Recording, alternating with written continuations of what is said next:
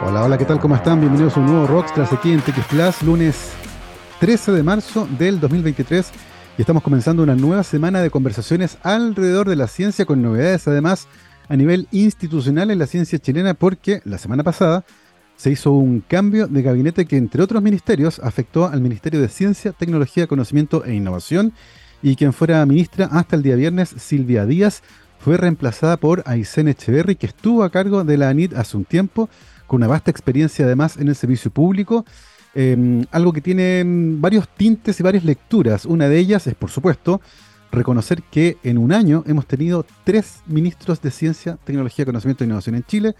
Em, así que em, es, complejo. Se trata ciertamente de un, de un, ministerio que ha tenido muchísimos cambios y eso ciertamente afecta a su funcionamiento. Y esperamos que a Aysén le vaya muy bien en este nuevo desafío eh, y que logren causar cierto las ambiciones que tiene el ministerio. Este es un ministerio que es muy, muy joven y que cuando nació fue secuestrado por la pandemia y parte importante de sus funciones se vincularon con esa emergencia de salud pública. Así que esperamos que a partir de este punto em, el ministerio logre encauzar su trabajo hacia las preocupaciones que la ciencia chilena, ¿cierto?, debería estar hoy poniéndole más, más atención. Así que desde la radio, esta radio que está, por supuesto, dedicada a la ciencia, a la tecnología, al conocimiento y la innovación. Le deseamos mucho, mucho éxito a la nueva ministra de este ramo, Aysen Echeverry.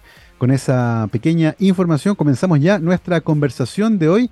Ya nos acompaña en nuestra transmisión por streaming nuestro invitado de hoy, es el doctor Rodrigo Pacheco, bioquímico de la Pontificia Universidad Católica de Chile y doctor en inmunología de la Universidad de Barcelona en España. Actualmente es profesor de la Facultad de Medicina y Ciencia de la Universidad San Sebastián.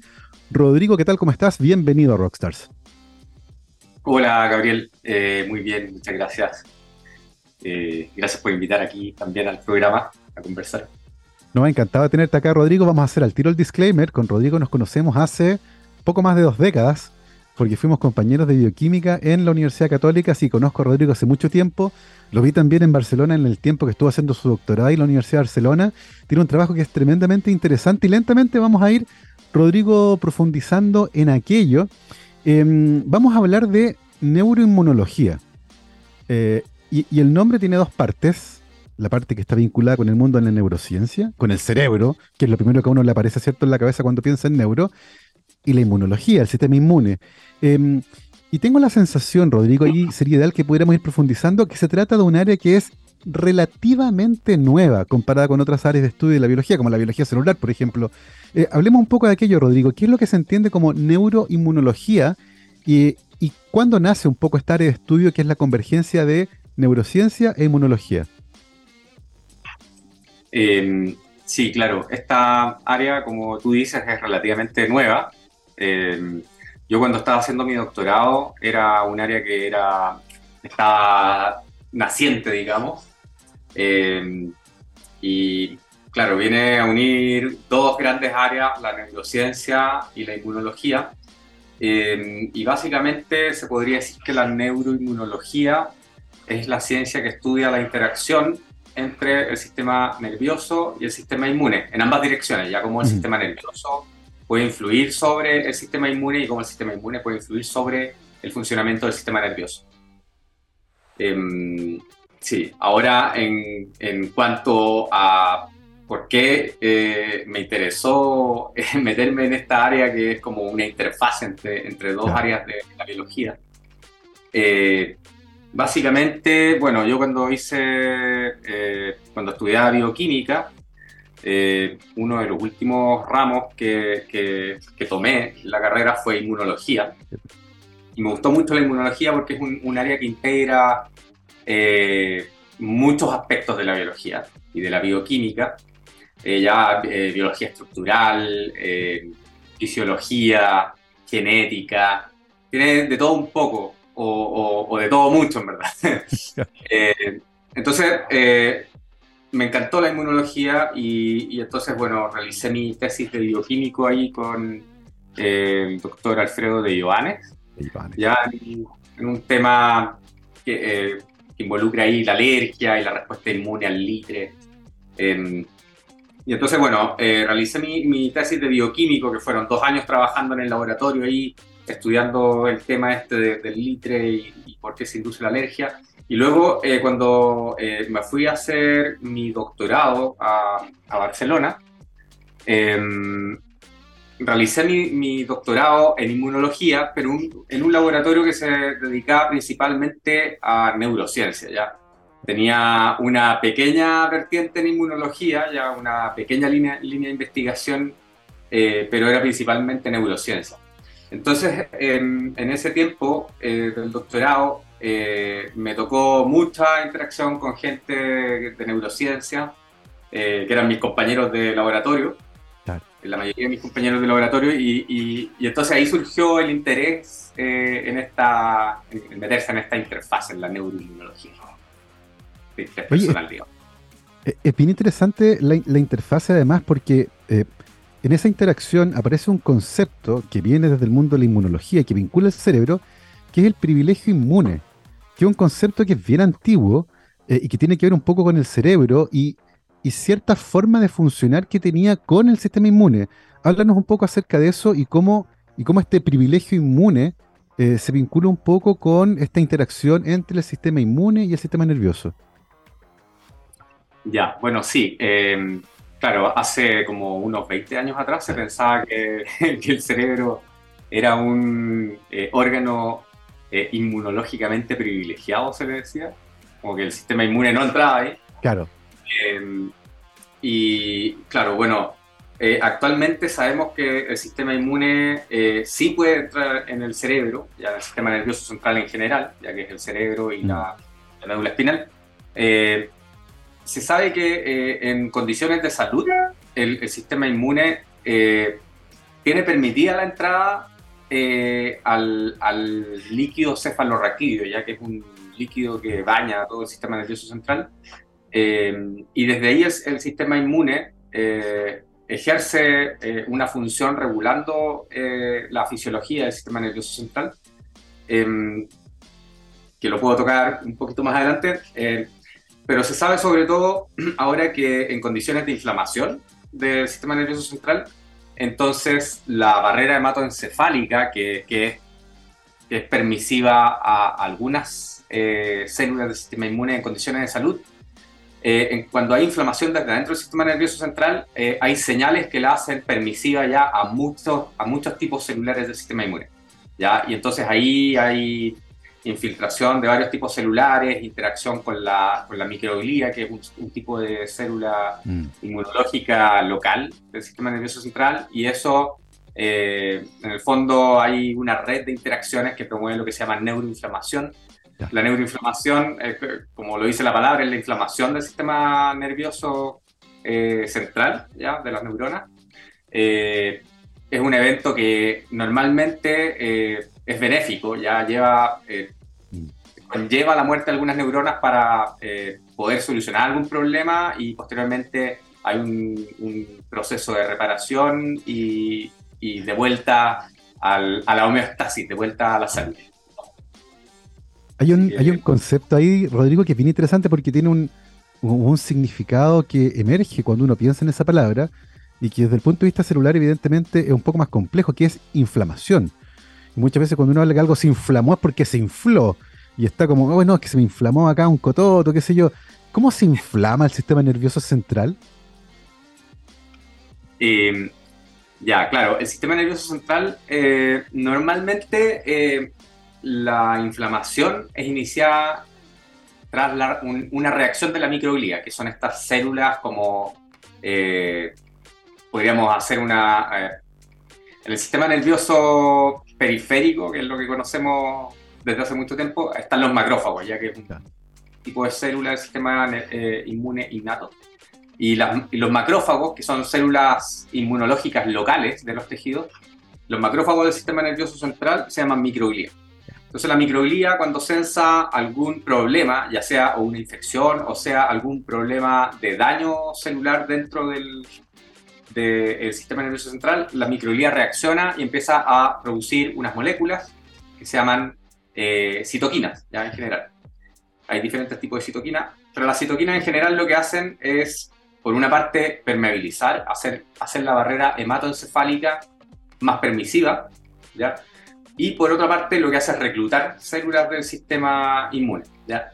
Eh, y eso es lo que el proceso que se llama inflamación, es el, eh, es el hecho de reclutar a células del sistema inmune que lleguen al, al, al local donde, em, donde se inició, el, el, donde se desencadenó la respuesta de la microglía en este caso, para que lleven a cabo un proceso de eliminación de un problema. ¿ya? eso es lo que se llama inflamación, neuroinflamación en el caso de la microglía. Oye, Rodrigo, e imagino entonces que si este proceso inicia es porque el cerebro necesita, ¿cierto?, convocar a ciertas células del sistema inmune. Eh, eventualmente, si uno inhibe este aumento en la permeabilización de la barrera hematoencefálica, ¿hay consecuencias en la reparación del daño que hay en el sistema nervioso? Eh, sí, por supuesto, claro, el, sistema nervioso, eh, sea una, la eliminación de alguna bacteria o de alguna proteína anómala, eh, si tú, claro, el, proceso de la inflamación eh, tiene dos partes, digamos, eh, que un poco, profundizar un poco en lo que dije anteriormente. La primera parte es reclutar células del sistema inmune para eliminar lo que está induciendo la inflamación, o sea, eliminar la bacteria o el virus mm. o, una proteína anómala. y entonces cuando ya se logró eliminar, viene el segundo paso que es inducir la reparación claro. Eh, del tejido donde hubo destrucción de tejido, porque mm. para eliminar el, virus, la bacteria o la proteína, eh, eso necesariamente conlleva destrucción de parte del tejido. Claro. Entonces, tiene el proceso de eliminación y luego el proceso de reparación. Oye, Rodrigo, y en ese sentido, em, sabemos hoy, eh, porque este, este es un proceso que está finamente regulado, solo cuando es necesario se infiltran células del sistema inmune determinadas, ¿cierto?, al sistema nervioso central, para reparar, por ejemplo, cuando hay una infección. ¿Sabemos qué pasa, por ejemplo, si esa regulación no existiera y el sistema inmune tuviera libre acceso al sistema nervioso central? Porque imagino que por algo está tan regulado, ¿no? Eh, sí, por supuesto. Claro, ahí hay regulación de ambos procesos, del proceso de reclutamiento y eliminación y luego el proceso de reparación. Ya hay, problemas asociados a, ambos tipos de procesos. ¿ya? Eh, sin embargo, em, igual existe una, eh, un o una recirculación de células del sistema inmune eh, en condiciones de salud. Em, y eso es súper importante porque llevan a, cabo procesos o contribuyen a tareas del sistema nervioso central, ya colaboran a poder realizar eh, tareas del sistema mm. nervioso central de manera eh, apropiada. ¿ya? Como por ejemplo eh, el, aprendizaje, la memoria, la memoria episódica, la memoria espacial, también la resiliencia al estrés. es un proceso regulado por el sistema inmune que infiltra al cerebro. Entonces, es eso conlleva una visión bien diferente de, lo que se pensaba el sistema inmune hace algunos años atrás, que se pensaba, que el sistema inmune era eh, un sistema meramente destructor, destructor de amenazas. Y ahora sabemos eh, hoy en día que ah, es mucho más complejo que eso. Y entre otras cosas, eh, es un sistema que contribuye a realizar tareas cognitivas. Esto es tremendamente interesante. Hay un cambio ahí, como tú decías, del, paradigma que había, un poco rígido con respecto a los sistemas, eh, y cada vez está más claro que la integración, ¿cierto? Eh, y las funciones que estos sistemas tienen son mucho más complejas que los que habíamos previsto hace unos 20 o 30 años atrás. Es algo que es relativamente reciente. Eh, con respecto a eso, Rodrigo, tú nos contabas que cuando llegaste a España, llegaste a un laboratorio que era de neurociencias, con una pequeña patita de inmunología. cuéntanos un poco qué fue lo que hiciste ahí ¿Y cómo eso fue fundamental para que tú decidieras después tu investigación al volver a Chile? Ya, sí. Eh, claro, ahí eh, en el laboratorio eh, donde hice mi doctorado, la mayoría de la gente trabajaba en, la, en, el, en, intentar descifrar el papel de, de ciertos receptores o complejos de receptores en vías neuronales particulares. ¿Ya? De hecho, eh, cuando yo llegué al laboratorio, el laboratorio se, eh, se apodaba Laboratorio Receptores. ¿ya? Después, con el tiempo le, le, cambiaron el nombre a Neurobiología Molecular. Mira. Entonces, eh, fue bien interesante porque, bueno, de hecho, actualmente aplicamos varias de las cosas que yo escuché en, de, de, mis compañeros, ahora la vemos en el Mira. sistema inmune, pero eh, entonces había gente que estudiaba los receptores de glutamato, claro. receptores de dopamina, eh, de serotonina, eh, de histamina, etcétera, de, de, diferentes tipos de neurotransmisores y cómo formaban complejos entre ellos y cómo regulaban la función de las neuronas. ¿ya? Pero había una, una, pequeña línea de investigación en el laboratorio que había descubierto previamente que había eh, algunos receptores e interacción de receptores en los linfocitos T eh, que podía regular ahí eh, la sinapsis inmunológica eh, cuando hay presentación de antígeno por células dendríticas a linfocitos T. Em, entonces esa es la línea que a mí me interesó y, y, le dije a Rafa, mi, mi tutor de doctorado, le dije, sabes que yo me interesa esta línea, ya que, que es la línea menos eh, abordada en el laboratorio, me quiero meter aquí.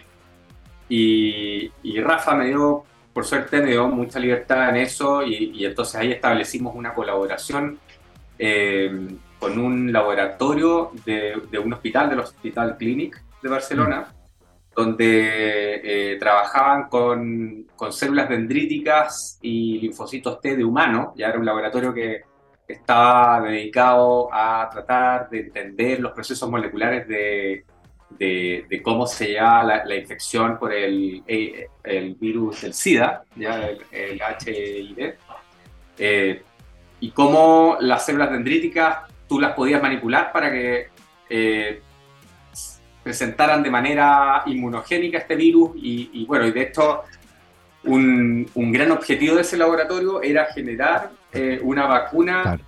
eh, para, el, para el virus de, del SIDA. El SIDA entonces, eh, ahí, bueno, establecimos esta colaboración y, y, entonces yo aprendí a generar células dendríticas de humanos a partir de, de, de precursores de, que, venía, que uno podía obtener en la sangre de los humanos y también aislar linfocitos T. Entonces eh, empecé a hacer cocultivos, se llaman. En, en, el fondo, tú a las células dendríticas les entregas un antígeno, ya o, o, o, algo que viene a ser lo que presentaría eh, un, parte de algo extraño. Eh, la célula dendrítica lo toma y lo presenta a los linfocitos T y los linfocitos T, si reconocen eso, entonces se activan y claro. inician una respuesta inmune eh, contra eso.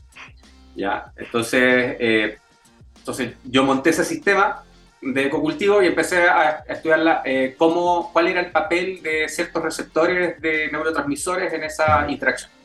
¿Ya? Y, y, bueno, y ahí durante la tesis encontré que había un, hubieron como dos grandes bloques de la tesis. Ya uno fue básicamente, encontré que, que los linfocitos T producían eh, o expresan un receptor de glutamato, que es el mismo que se expresa en algunas neuronas, se expresa en la célula, en los linfocitos T, y también encontré que, lo, que, las células dendríticas producen glutamato. Cuando, cuando están presentando antígenos, producen glutamato. Y entonces ahí ocurre una, una interacción similar a la de neurona a neurona, pero esto es entre claro. células dendríticas y linfocitos. ¿Ya? Ese fue uno de, de, los hallazgos de mi tesis. Y el otro fue un hallazgo eh, que mm, involucra a, a, unos, a un, bueno, sí, a un receptor de adenosina. Ya la adenosina es hace papel de neuromodulador, pero también es, es una molécula que se produce en inflamación en, en, en, diferentes partes del organismo, no solo en el sistema nervioso central. Entonces encontramos que um, había un receptor de adenosina en las células dendríticas que lo que hace es, eh, durante la sinapsis inmunológica, durante la presentación de antígenos, eh, reconoce a a un, a un complejo de receptores que está en los linfocitos T, ¿ya? que es una molécula que se llama CD26, ya que se sabía que es una molécula que ayuda a la estimulación de los linfocitos T, pero lo que reconoce CD26 es a una enzima, que es la adenosina desaminasa, que va arriba de la, del receptor de adenosina que está en las células dendríticas y eso produce una coestimulación, se llama como una, una estimulación adicional, aparte del antígeno que se presenta. Y entonces eso conlleva a una estimulación completa, digamos, de los linfocitos T. Ya, esos son como los dos bloques de, de mi tesis, que es neuroinmunología, eh, pero el células de humano y in vivo, digamos. Claro. Y de hecho, Rodrigo, que iba, iba para allá justamente. Eh, estos, hallazgos que son muy interesantes, ¿cierto? En esta interacción con neurotransmisores y receptores para esos neurotransmisores en células de sistema inmune, se hizo in vitro. Eh, ¿Cómo uno puede confirmar después que esto que se vio in vitro tiene efectivamente un relato in vivo, por ejemplo, que sea relevante desde el punto de vista fisiológico in vivo?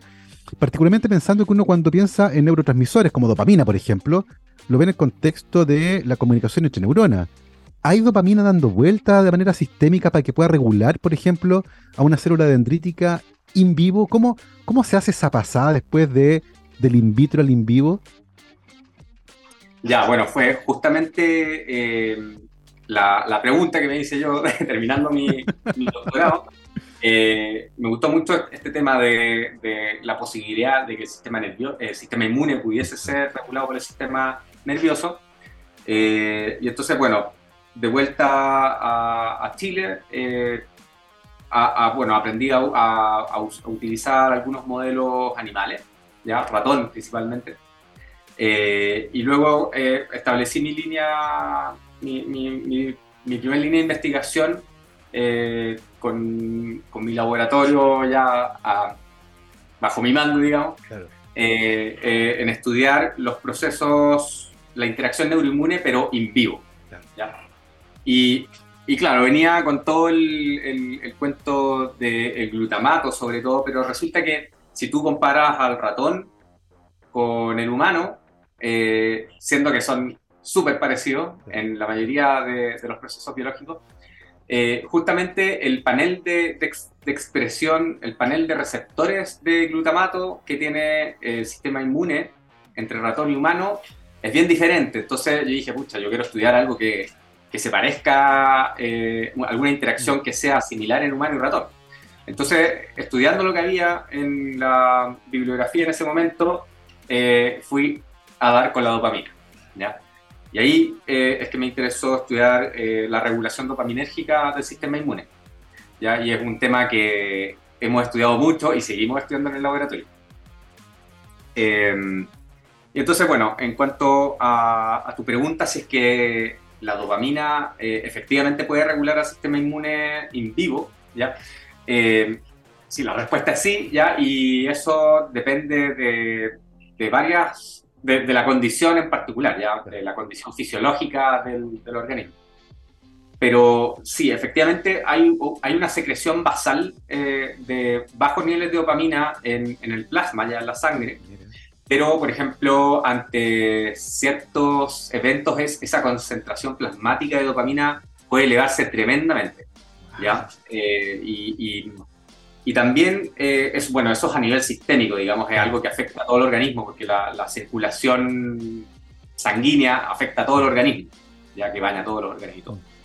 Pero también existen eh, procesos de cambio de los niveles de dopamina a nivel de órganos en particular, ¿ya? Principalmente, eh, muy importante, el, intestino. ¿ya? El intestino, eh, por ejemplo, en, condiciones de salud, es una de las principales o la principal fuente de dopamina del organismo.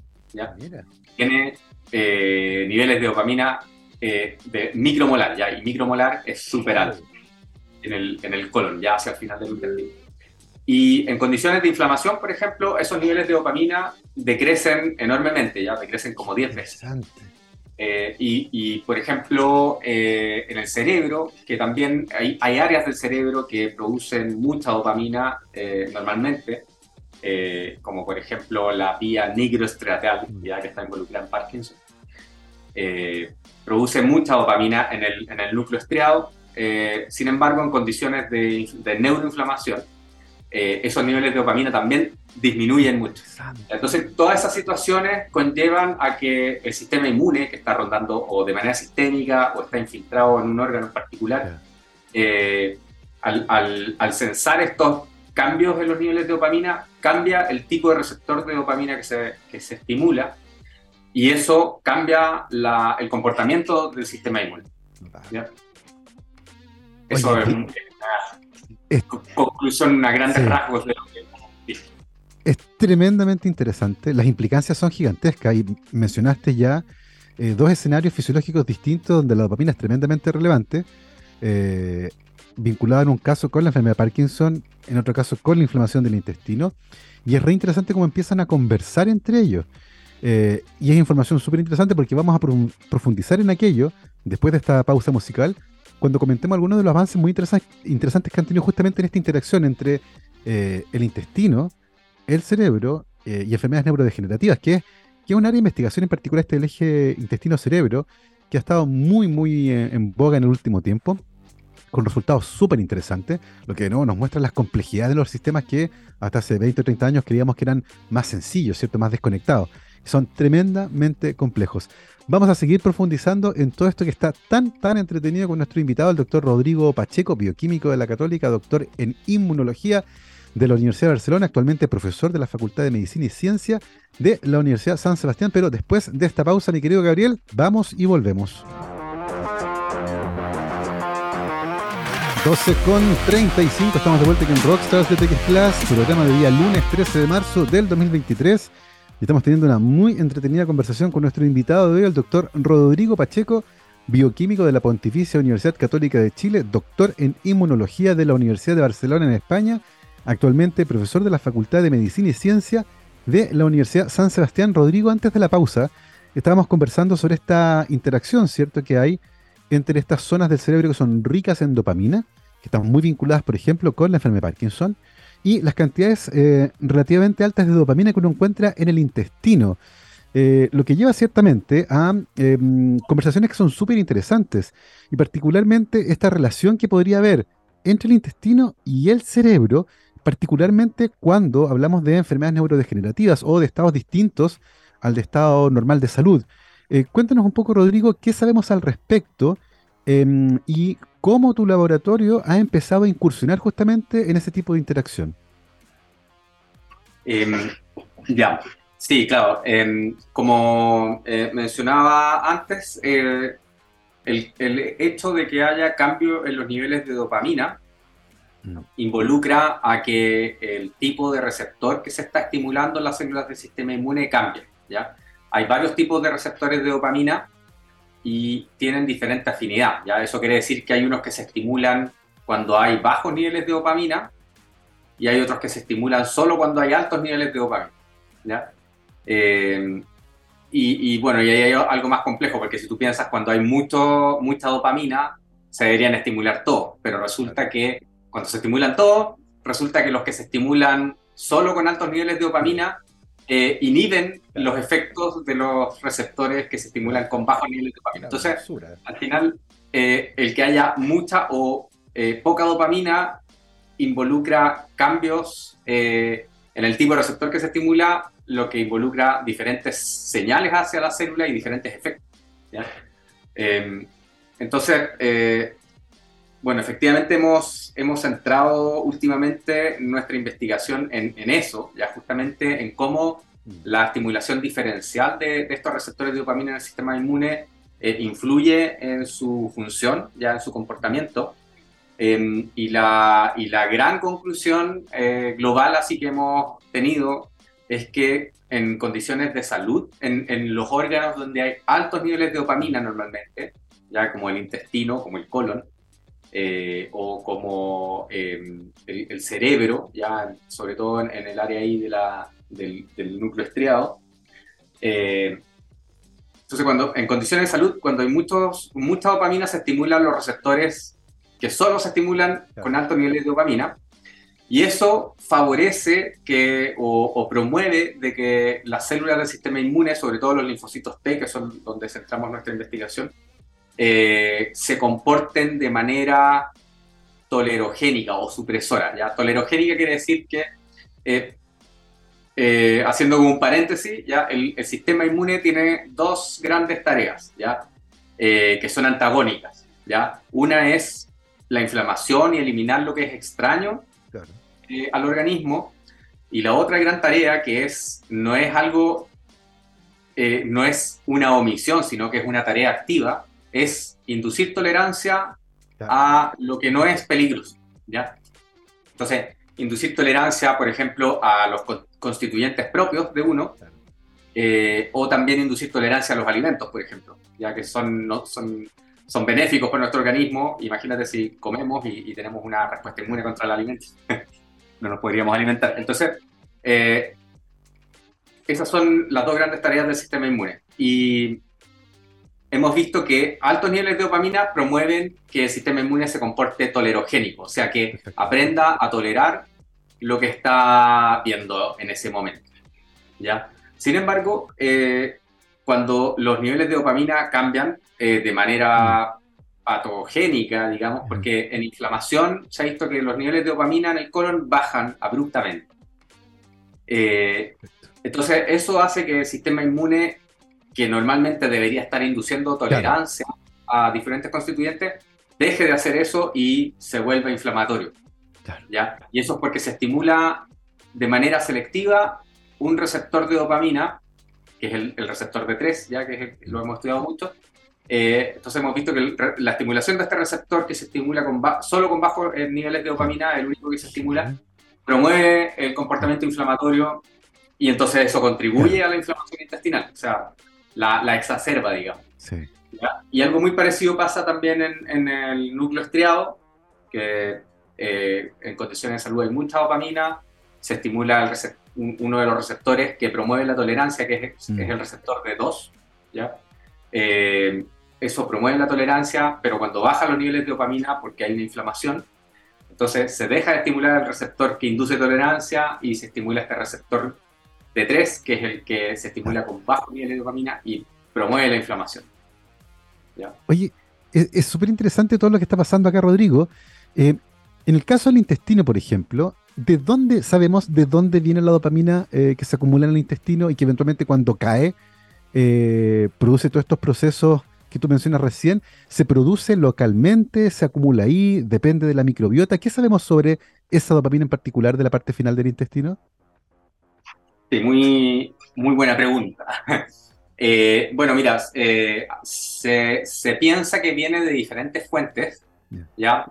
Eh, hay neuronas, en las neuronas del sistema nervioso entérico, que son las neuronas que están ahí en el, intestino. Se, se, sabe que tienen la maquinaria para producir dopamina y hay estudios que muestran que hay mm. producción de dopamina por estas neuronas. También hay algunas células del sistema inmune que pueden producir mm. dopamina y, algunas, y las células del epitelio intestinal también tienen algunas enzimas que permiten eh, producir dopamina eh, si es que tú le pones un precursor de la dopamina, que es la levodopa. Pero eh, hay un estudio que muestra muy claramente cuál es la fuente más importante de dopamina en el, en el intestino y es justamente la microbiota.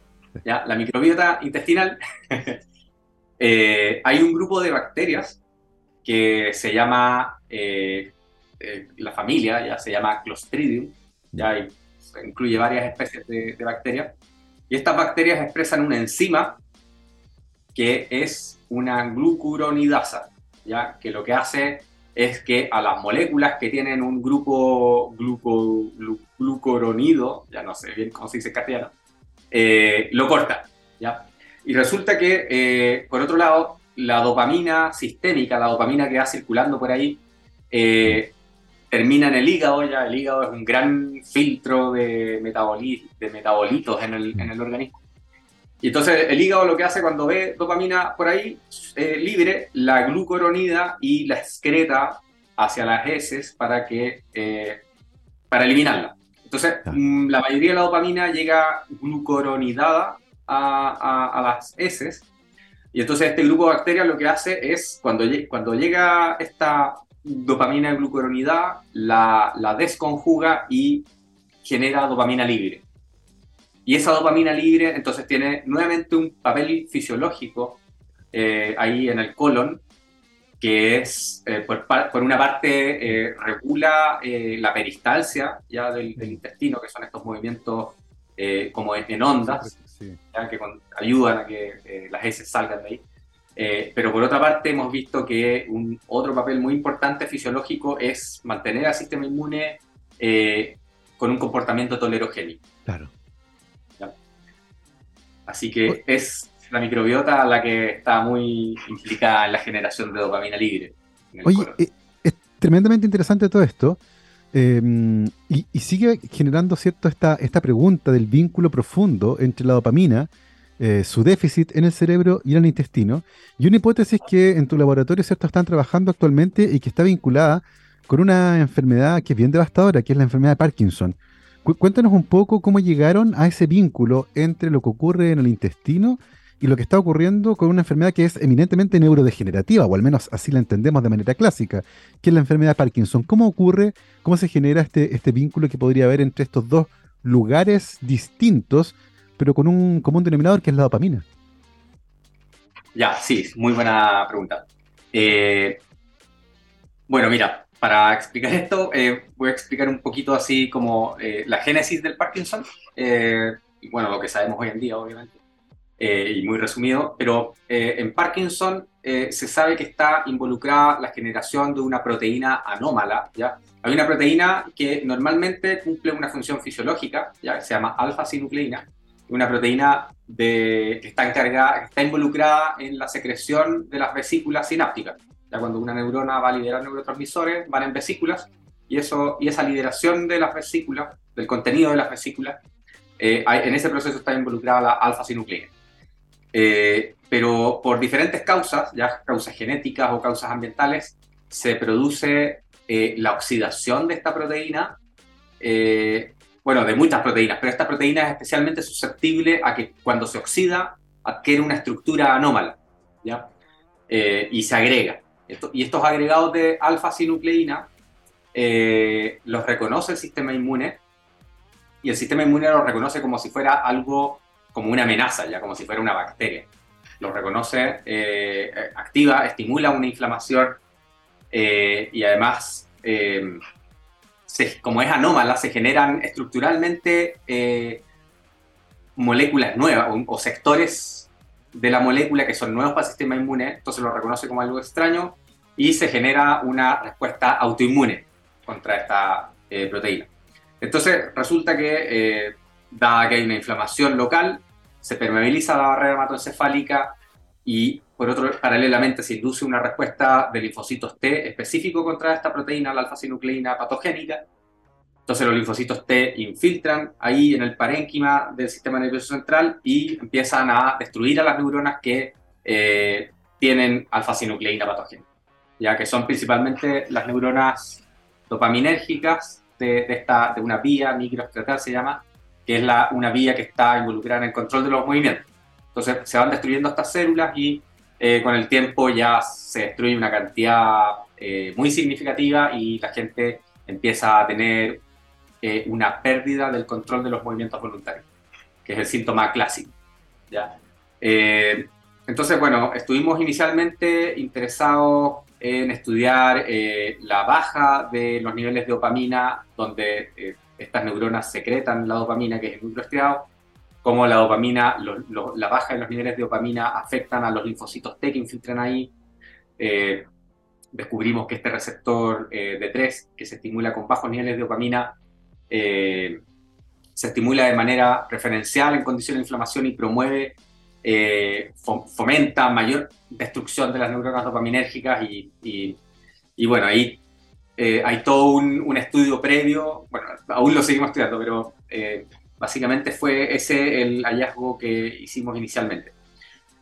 Paralelamente, estábamos interesados en la inflamación intestinal, ya estábamos estudiando eh, el papel y el comportamiento de los linfocitos T con respecto a los niveles de dopamina en el intestino, en modelos de inflamación intestinal eh, que emulan la enfermedad de Crohn, la colitis ulcerosa, eh, y tuvimos conclusiones bien similares. ¿ya? Eh, sin embargo, resulta que durante los últimos años ha, aparecido una serie de evidencias que apuntan a que el Parkinson comienza en el intestino. ¿ya? entonces fue un tema, un, un tema que nos interesó mucho porque estamos estudiando algo un proceso que es muy similar en el cerebro, en el intestino, asociado a la enfermedad de Parkinson. dijimos, puede que esto tenga que ver con lo que hacemos nosotros. ¿ya? Eh, entonces, estos hallazgos, eh, por ejemplo, incluyen eh, estudios que han visto que hay pérdida de neuronas del sistema nervioso entérico, o sea, del, intestino, en, en, enfermos con Parkinson antes de que ellos desarrollen los síntomas motores. ¿ya? O sea que, al parecer, hay un problema neuronal en el intestino antes que se produzca el problema principal con el control de los movimientos. Por otro lado, también eh, hay estudios que mostraron que estos agregados de, alfa-sinucleína patogénica aparecen en el intestino antes de que se genere el problema en el cerebro. ¿ya? Y también, eh, tercera eh, evidencia importante es que se describió de que los pacientes con Parkinson, eh, humanos o también en modelos animales, antes de desarrollar los problemas motores, se, observó de que habían problemas intestinales, ¿ya? Eh, problemas en el funcionamiento intestinal eh, y además también problemas de inflamación intestinal. ¿ya? De hecho, hay un, hay un estudio, por ejemplo, que en Taiwán, ya que un estudio retrospectivo, o sea, que es decir, que se van a analizar los para atrás los papeles de diferentes pacientes con diferentes cosas. Eh, entonces, un estudio con un N muy alto, 23 millones de eh, personas en el estudio, que concluye de que hay una correlación positiva entre la enfermedad de Crohn y el Parkinson. ¿ya? Es decir, si tú tienes enfermedad de Crohn, estás en peligro, en riesgo de tener Parkinson en el futuro. ¿ya? Entonces, eh, todos estos hallazgos nos hicieron pensar, ah, mira, vamos a estudiar eh, qué es lo que está pasando eh, con la respuesta de linfocitos T en el intestino. ¿ya? Em, para, sí, y también se me olvidó decir una cosa muy importante también. Eh, otra, una cuarta evidencia muy importante que, que, apunta a que el Parkinson comienza en el intestino son estudios que em, analizaron el rol de la microbiota intestinal en la enfermedad de Parkinson. Es decir, el papel de las bacterias que habitan en el intestino eh, qué consecuencias tienen en la enfermedad de Parkinson. ¿ya? Eh, entonces hay un estudio clave que utilizó un modelo de ratón que eh, desarrolla de manera espontánea el Parkinson. Son ratones que tienen la, en su genoma tienen la alfa-sinucleína humana y la, la sobreexpresan, es decir, la expresan en mayores niveles que lo normal. Y eso hace que estos ratones vayan generando agregados de alfa-sinucleína patogénica con la edad. Y resulta que estos ratones, y bueno, y, con la edad, cuando alcanzan una edad ya equivalente a la de un adulto humano, eh, desarrollan Parkinson, la sintomatología clásica. Entonces, eh, en este estudio, eh, los autores lo que hicieron fue analizar qué pasa si es que sacamos la microbiota de estos animales, ya de diferentes maneras. Y vieron que si no hay microbiota, no hay manifestación del Parkinson, no hay Parkinson.